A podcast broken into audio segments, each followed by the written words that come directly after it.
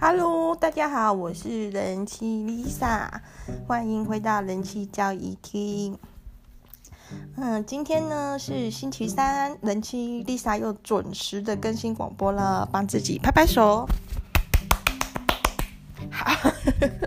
人妻丽莎呢，最近呢经营自己的粉丝团，之前有提过的亲子手作粉丝团呢，心灰意冷，然后开始呢用一些转贴别人的发文的方式去经营，就没有自己亲自手作了。结果呢，转贴别人的手作呢，有的时候好像比自己做还受欢迎呢，真的是让人无言。那没关系，这样也乐得轻松。就是转贴别人的发文呢，我自己不用做，还还可以获得一些骗到一些赞呢，也是不错啦。好，那回到这个广播的主题呢，人妻 Lisa 自从开始这个每日更新之后，就觉得天哪，超痛苦的，就是每天都要想主题耶，我哪有那么多话好讲啊？所以说呢，进这广播的好处呢，就是让人妻 Lisa 呢，本来现实生活中是很多话的人，现在因为做这广播把话都讲完了，现实生活中都不想讲了，这样子。其实也没有啦。如果各位朋友愿意约我出来，我应该还是会滔滔不绝。好，那今天的主题是什么呢？最近呢，Lisa 看了一部很棒的电影哦。那这也是 Lisa 的朋友推荐我看的，确实是一部很让人惊艳的电影。今天就来讲讲它吧。这部电影叫做《末代皇帝》。那电影呢，拍的是溥仪，就是清朝的最后一个皇帝溥仪的故事。因为呢，我觉得有些人可能还没看过这个电影，之后会去看，所以人妻 Lisa 我是在讲这个广播的时候是用不爆雷的方式，就是尽量补充一些相关的知识，这样子去讲。这部电影呢，其实是老片了，就是《末代皇帝》呢，其实是在一九八六年、一九八七年的片子。那时候很红哦，据说是在台湾上映的时候就票房破亿耶，是台湾第一部票房破亿的电影。然后《末代皇帝》呢是意大利的导演，然后跟英国合作，然后到中国去紫禁城实境拍摄的。据说光是要取得去紫禁城实境拍摄这个资格，就花了两年的时间去说服当时的中共当局。后来呢，一九八七年的时候，这部《末代皇帝》电影呢。获得了九项奥斯卡奖，诶，真的是非常威哦！可以见，可以见得这个电影的品质之高。那现在在各大的影评网站呢，这个《末代皇帝》的分数都还是很高分，在烂番茄上好像是有九十分，就是不可思议的高分的水准。那为什么最近《末代皇帝》又被大家这样热烈讨论呢？因为他的电影重新修复了。就是一些色彩啊什么的重新修复了，然后又再次在台湾上映，所以大家就又开始讨论起这部经典好片。那因为朋友一直推坑啊，所以 Lisa 我就去看了。哇，一看真的是不得了，确实是用现在眼光来看都还是很了不起的一部片子。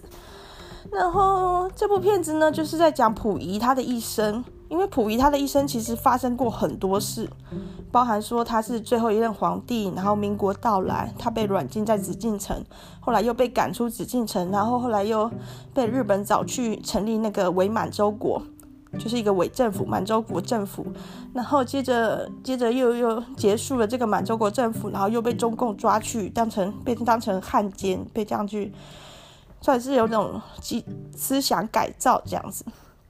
这样子有点坎坷的一生，然后贯穿在溥仪周遭的人事物也非常多。这样的一个电影呢，其实它拍成一部几十集的连续剧都没有问题，就是溥仪的一生。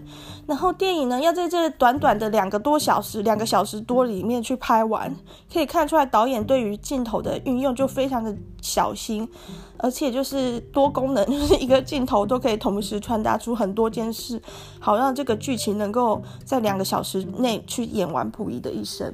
而且他是用了双时间轴，就是一边的时间轴呢，就是溥仪从小到大，那另一边的时间轴呢，是溥仪已经被中共抓去那个思想改造营，这样两边交错，互相去应对，然后去衍生的一个故事。那里面也有很多很像戏剧般的场景，有点像川剧、京剧那种场景的感觉。特别是像慈禧太后驾崩溥仪结婚这些很特殊的画面呢，可以看出来这个意大利导演他的一些想法，对中国文化的一些向往或喜好，把它投射进这个电影。最特别是，这里面竟然是讲英文的，就是 溥仪啊，他的。皇后啊，慈禧太后都讲了一口流利的英文，真是很有意思呢。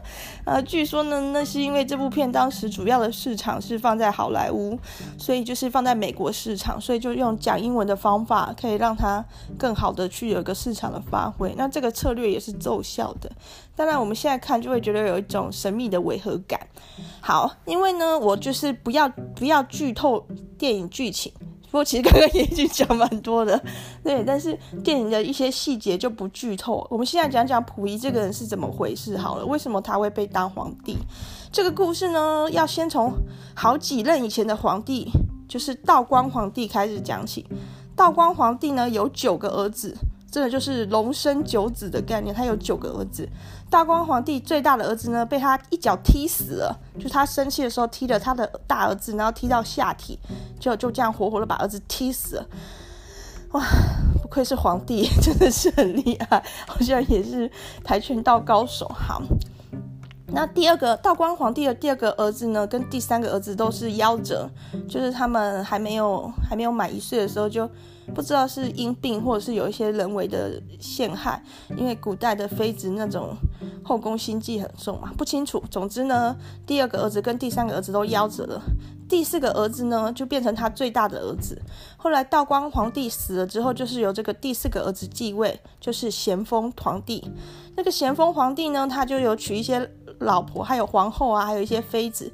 最有名的妃子呢，就是叶赫那拉氏。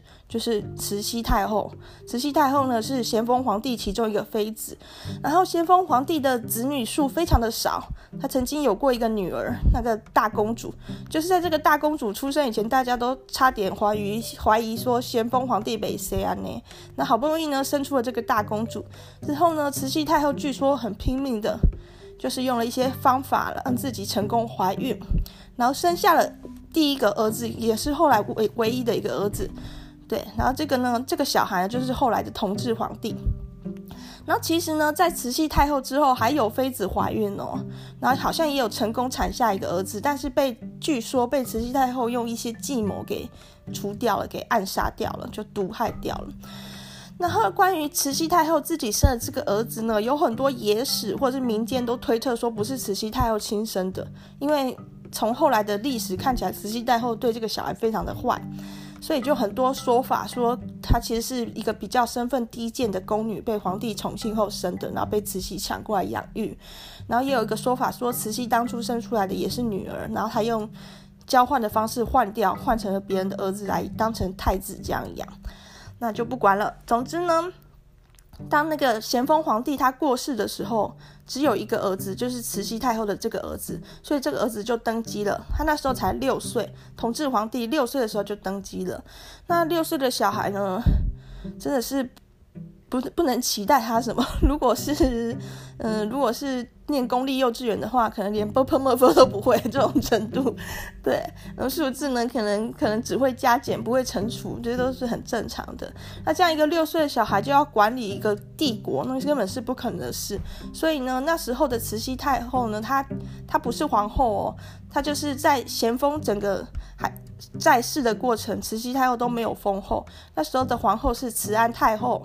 就是慈安，又又有人叫东太后才是皇后，但是呢，因为慈禧太后这个母凭子贵嘛，所以她也有被也有也有被封一个太后的身份，就是所谓西太后、慈禧太后，就由这个慈安太后跟慈禧太后一起垂帘听政，就是辅辅佐这个同治皇帝治理政事这样子。讲好听是辅佐，其实他们都是很想控制他。那同治皇帝呢，据说。据说是死于天花，十九岁的时候很年轻就过世了。哦，没有史料，史料记载是死于天花，十九岁就过世，但是据说是死于花柳病。因为呢，同治同治皇帝呢跟他的妻子的感情呢一直都被慈禧太后挑拨，然后同治皇帝为了报复就去外面寻花问柳，据说啦，这些都不太清楚。然后慈禧太后呢对于同治皇帝的皇后就是态度非常差。然后曾经还想要杖打她，就是要用用木棍打那个皇后。那其实这是很羞辱的一个刑法，就是只能对一些宫女或是身份比较低贱的下人做这个。对于妃子去做这个的话，那个妃子就一定得死了，因为她要羞愧的自杀。然后那时候的同治皇帝呢，已经是生病的状态，还是赶快跑来求情，希望不要这样打他的皇后。后来据说。同治皇帝的死跟这件事也有关系，是被气死了这样子，十九岁就死了。然后十九岁的同治皇帝死了之后呢，他的皇后好像是有一个遗腹子的，这个也也是没有没有正史记载啦，有点野史这样子。但是呢，因为被慈禧太后发现了，就想尽办法的把这个皇后跟她的肚子里面这个未出生的孩子给饿死，这样子就看得出来，慈禧皇后其实有点有点心狠手辣啦。那怎么办呢？同治皇帝死了，然后下面又没有子嗣，那谁来继承大清的王位呢？所以这时候就要往回去找，找有没有比较亲近的血缘。对，那因为咸丰皇帝呢，刚刚有讲到，他也只有跟慈禧太后生下一个儿子而已，然后剩下就是一个大公主，所以咸丰皇帝呢这边的血缘也是没有得的，也是没有得继承的。再往上找，就是道光皇帝，就是慈禧太后的公公。道光皇帝有九个儿子。然后第四个儿子是咸丰皇帝嘛，然后中间呢，有些儿子又早早逝或者是怎样，跟慈禧有仇，那这些就不考虑。然后道光皇帝的第七个儿子就是醇亲王，这第七个儿子呢，跟慈禧太后的关系很好，而且第七个儿子呢，娶的太太就是慈禧太后的亲生妹妹。就是亲上加亲，所以慈禧太后呢，自然就是从那个道光皇帝的第七个儿子那边去下手，就把他们最大的最大的小孩，最大的小孩过继过继给过继给咸丰皇帝。这里就是很很有趣的，就是后来的光绪帝。那所以光绪帝是什么身份呢？光绪帝理论上来讲，他应该要叫慈禧太后叫阿姨，因为光绪帝的生母呢是慈禧太后的妹妹，这样子。然后呢，可是呢，他在被过继之后呢，他应该又要叫慈禧太后妈妈，因为他是被过继给咸丰皇帝的嘛，就是被过继给慈禧太后的先生。对，那同时间呢，他也是就是咸丰皇帝的弟弟的小孩。对，所以你会发现这一个光绪帝他身里很多多重的身份。那实际上他是怎么叫慈禧太后的呢？是叫亲爸爸。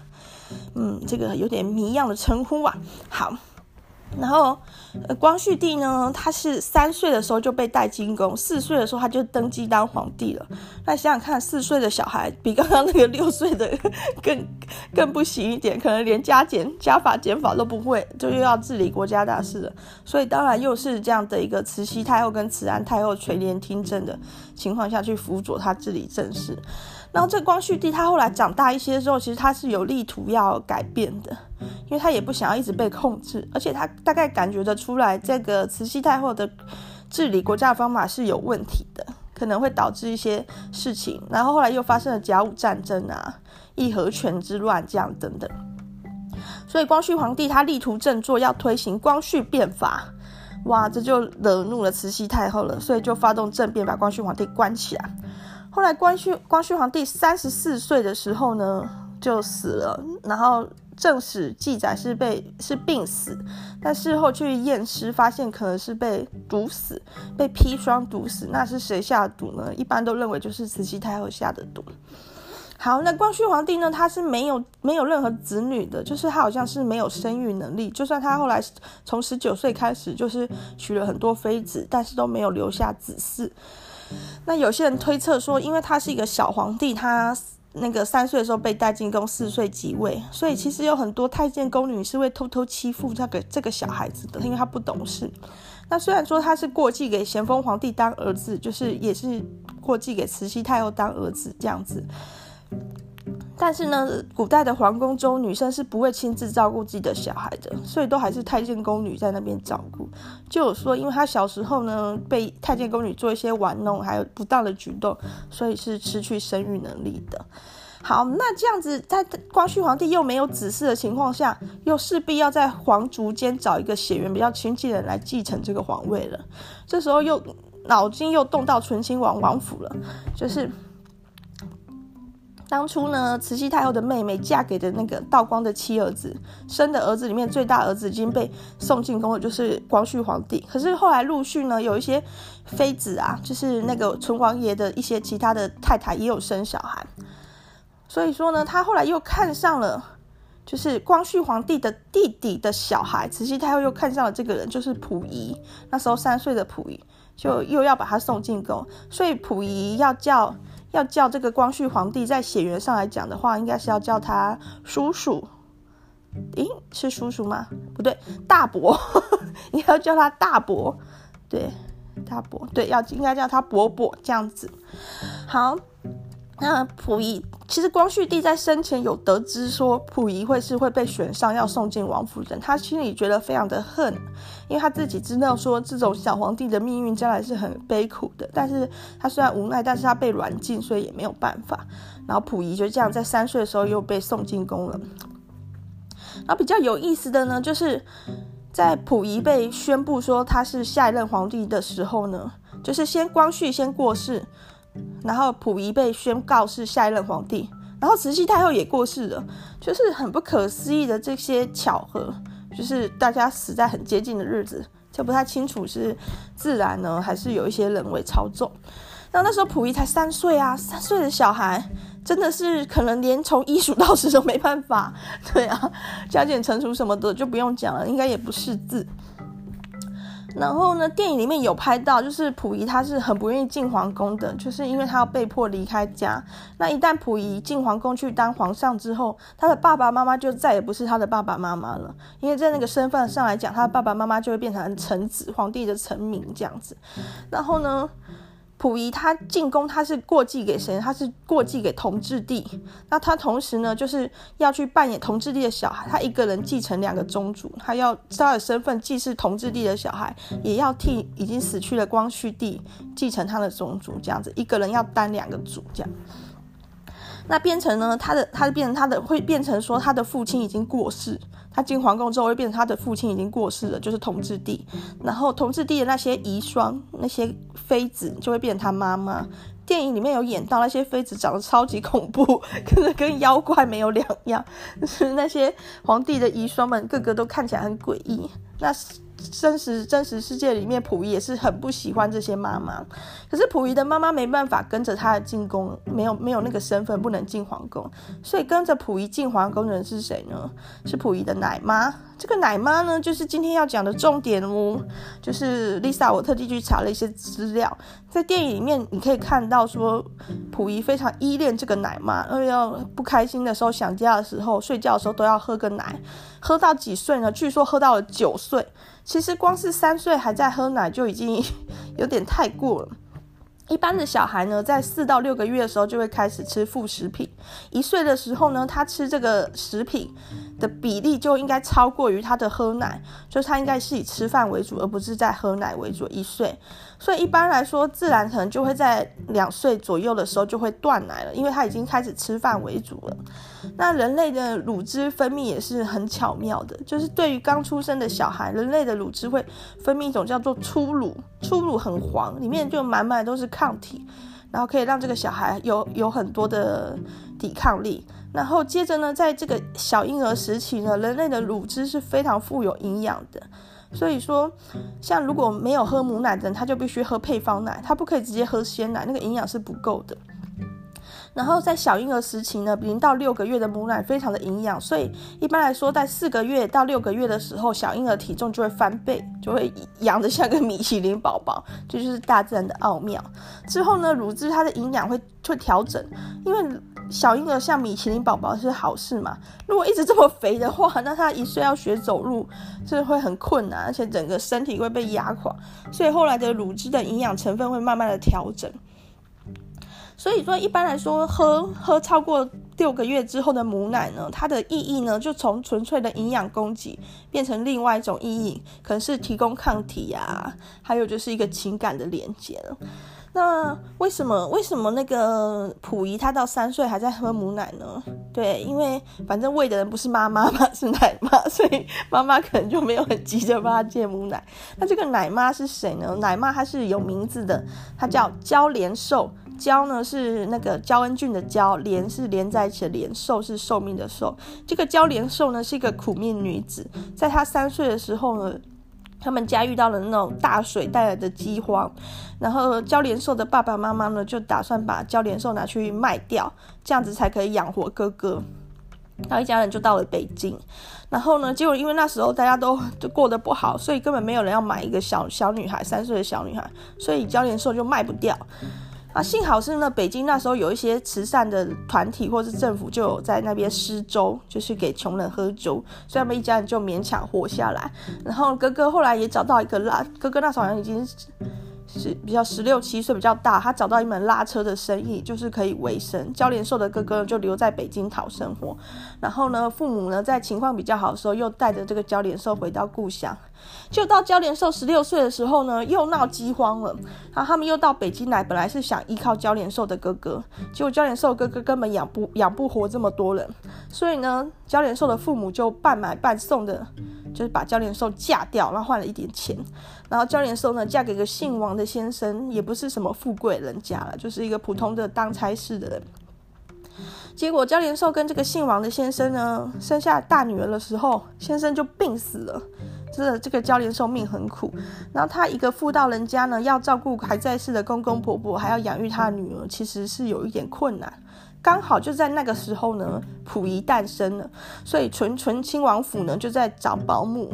那对保姆的要求就是乳汁要充分，身体要健康，然后心地要善良，不要有异味什么的。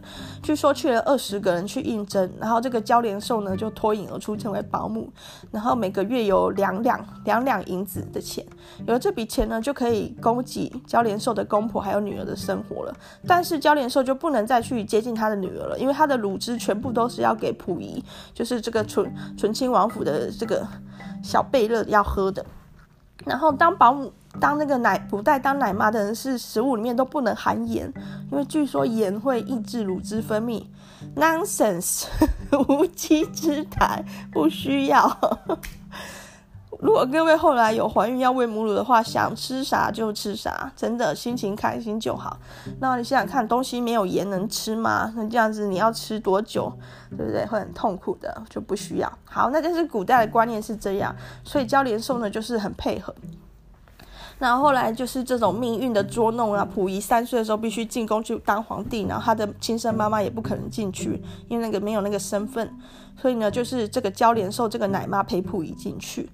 然后溥仪进宫去当皇帝呢，这里很有趣的是，电影里面也真的是一个三岁小孩演呢，演那个小溥仪，我就很佩服这个小童星，就是小小年纪竟然就这么的这么的合作，可以演演戏这样子。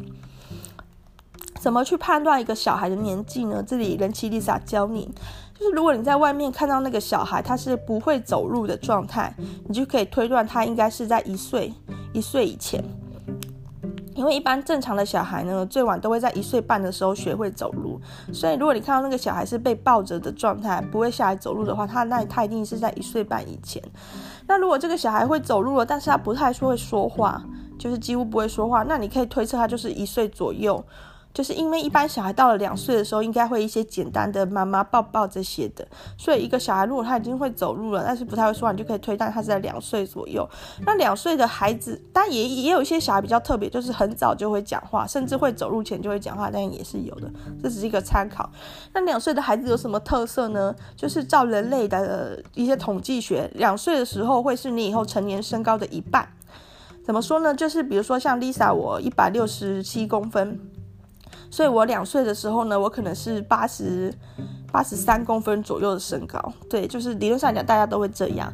所以你说，除非有些特别高的人，比如说像姚明的小孩、姚明的女儿，因为他以后可能会长到两百公分的，所以他两岁的时候就会有一百公分高。但大部分的人呢，两岁的小孩就差不多是到大人的腿这样子一半左右的高度。那三岁呢也是这样高一点点。但三岁小孩的特色就是他比较会说话，他比两岁的小孩会说更多话。在这个电影里面，从那个目测身高来看，那个溥仪饰演溥仪的那个小朋友，真的就是三岁左右的小孩。好，然后想想看，三岁小孩被迫要当皇帝，就是是一个很扭曲的事，因为皇帝就是他是天子万岁爷，大家都要听他的。可是对一个三岁小孩来说，他其实要学习的东西很多，包含融入这个社会体制。那变成大家都要听他的，那三岁小孩其实还没有一个很好的自我跟他人跟世界的关系的连接，所以这样的情况下，他是会陷入一个混乱的。就据说溥仪小时候很喜欢捉弄太监，然后都是靠着这个娇莲寿这个保姆呢，去教导他一些很基本的做人的道理，就是太监也是人，太监也是痛，也是会痛，叫就是让他不要太胡闹。那可以想见的就是。溥仪对于自己三岁就突然被拱上这个位置，一定也是很不安、痛苦的。所以说，他为了能够取得他生命的这个主导权呢，他就会更加的依恋母奶。其实呢，这是所谓的一个一个安全关系的一个依附物。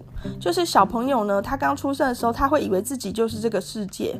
等到他慢慢长大的时候，他会发现世界是世界，自己是自己。那像我们这种三十三岁的。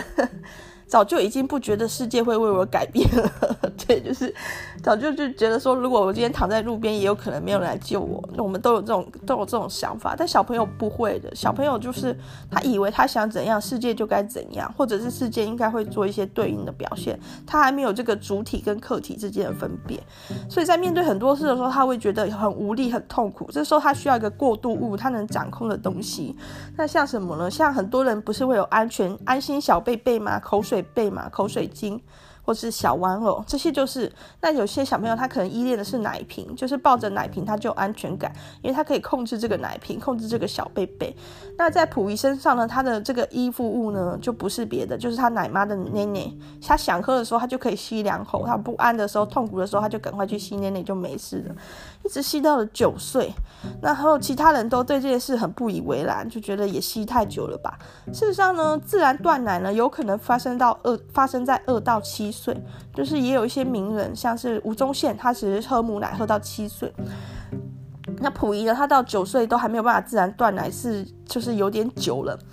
那其他的妃子呢，就是其他先皇帝留下来的妃子呢，就替他决定说要把这个奶妈赶出去，就是让他没有奶喝，自然就戒了。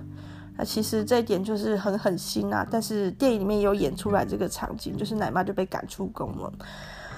那后来呢？其实这个溥仪呢，真的是一个念旧情的人。他后来还有把这个奶妈找回来哟，就是当他在被日本找去满洲国当皇帝的时候，他取得了一些权力的时候，他就是第一个去做，就是把这个奶妈找回来。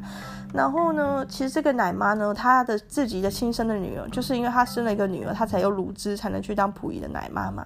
她自己的亲生女儿呢，其实在她去当奶妈之后没多久就死了，就活活饿死了，因为那个年代呢。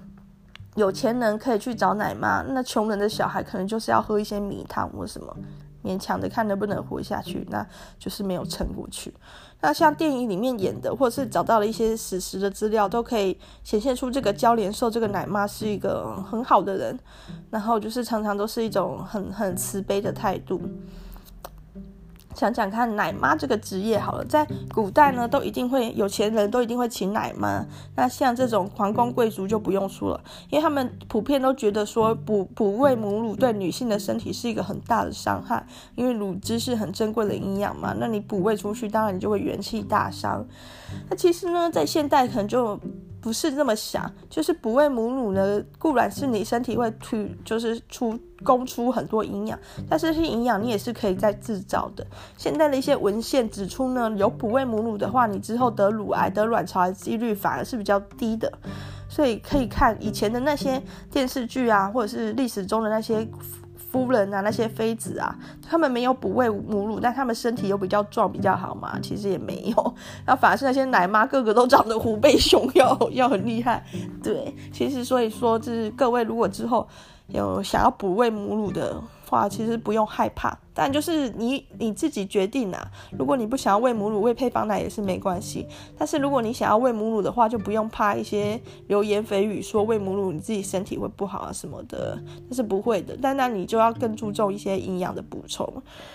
哇，你看我讲了半小时，竟然就是还在这个溥仪的喝母奶的那个人生里面还没讲完，所以你就知道说《末代皇帝》这部电影它能够用那么精简的时间，两个两个半小时就讲完溥仪的一生有多了不起了。当然，这个 Lisa 也是刻意为之啦，我们就不讲太多电影里面重要的桥段，留给各位如果去看电影的时候，可以你去感受那个剧情的感动。好，太棒了，这个时间呢又控制的 perfect，就是主题就是介绍一下清清皇帝的一些八卦，然后还有那个溥仪喝母奶的事。那下一集呢要讲什么呢？下一集又要来说书啦，要说的是我最喜欢的作家。叫做费迪南·冯·席拉赫，很谜样的一个，好像密码一样的，就是费迪南·冯·席拉赫呢是一个德国的律师。那后来呢，他把他自己从从律师职业的一些经验，还有他自己特殊的身世，作为一个发想的起点，去写了一些有名的著作。他的第一本小说叫做《罪行》，他第一本小说在世界其实就已经大热卖。然后那时候，Lisa 我呢还很年轻，二十出头吧，在第一份工作的时候，也被这本小说深深吸引。然后我买了书之后，就也好多人借去看，最后都没有还我，最后书就被东借西借借丢了。但是没关系，后来我又用，我又买了一本二手书，因为我把这个费迪南他的所律师他的所有的作品呢，我都是有全收集的。然后下一集呢，就跟大家讲讲这个作者，还有他的一些著作上的一些有趣的事吧。好，谢谢大家，拜拜。